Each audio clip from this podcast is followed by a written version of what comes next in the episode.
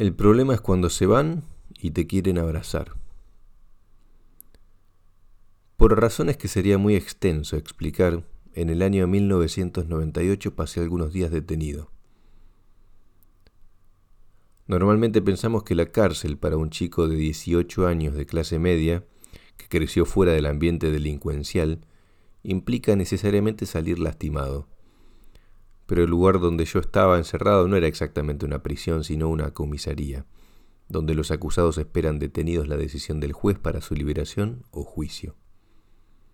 Por lo tanto, la vida en una comisaría no es igual a la de una cárcel, donde los condenados saben que van a pasar varios años ahí. El primer día un oficial me dio un balde con agua y lavandina, un trapo, me llevó hasta una celda oscura y me aconsejó que la limpiara lo mejor que pudiera, porque esa iba a ser mi habitación. Después vino un hombre con el torso desnudo, que dejaba ver varios tatuajes caseros y algunas cicatrices. Me dijo que no me quedara ahí como loco malo, que lo acompañara hasta el comedor del pabellón para conocer a los demás reclusos. Le dije que ni bien terminara de limpiar mi celda iría, pero no fui. A los pocos minutos volvió el mismo hombre a buscarme y no pude negarme a seguirlo hasta el lugar donde todos los internos estaban reunidos frente a un pequeño televisor que transmitía la programación de la tele de Telefe.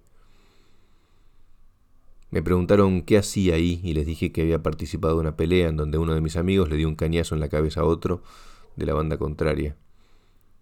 Se quedaron un momento en silencio con la cara de gravedad y calcularon que me iban a corresponder entre 8 y 12 años de condena.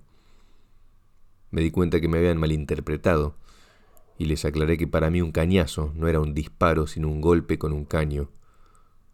Todos se rieron y el más pequeño me dijo amistosamente que no me preocupara, que en seis meses iba a estar afuera. Un policía me llamó por mi apellido, con un grito desde el otro sector del pabellón. Era hora de encerrarme. Todos los recién ingresados tienen que pasar las primeras 24 horas en la celda. El resto de los narcotraficantes, asesinos, ladrones y violadores quedaban sueltos en el pabellón. Son muchas las experiencias que viví en esos cinco días, pero hubo una que me impactó especialmente. Tomé confianza con varios de los detenidos y formé parte de una conversación con los que parecían ser los líderes del pabellón, los más peligrosos, y por lo tanto los más respetados. Todos ellos esperaban una condena que podían ir de los 15 a los 25 años y estaban transitando los primeros meses. Hablaban de sus experiencias en otras cárceles, mucho más peligrosas que esta, en donde habían sufrido verdaderas torturas. Y todos ellos coincidían en algo que yo nunca había imaginado. El peor sufrimiento de un condenado es saber que sus seres queridos afuera están tristes por él. Y por eso en cada visita, en cada oportunidad que tienen de hablar con un familiar, hacen todo lo que pueden por convencerlos de que ellos están muy bien dentro de la cárcel, que comen muy bien, que hicieron muchos amigos, que están estudiando.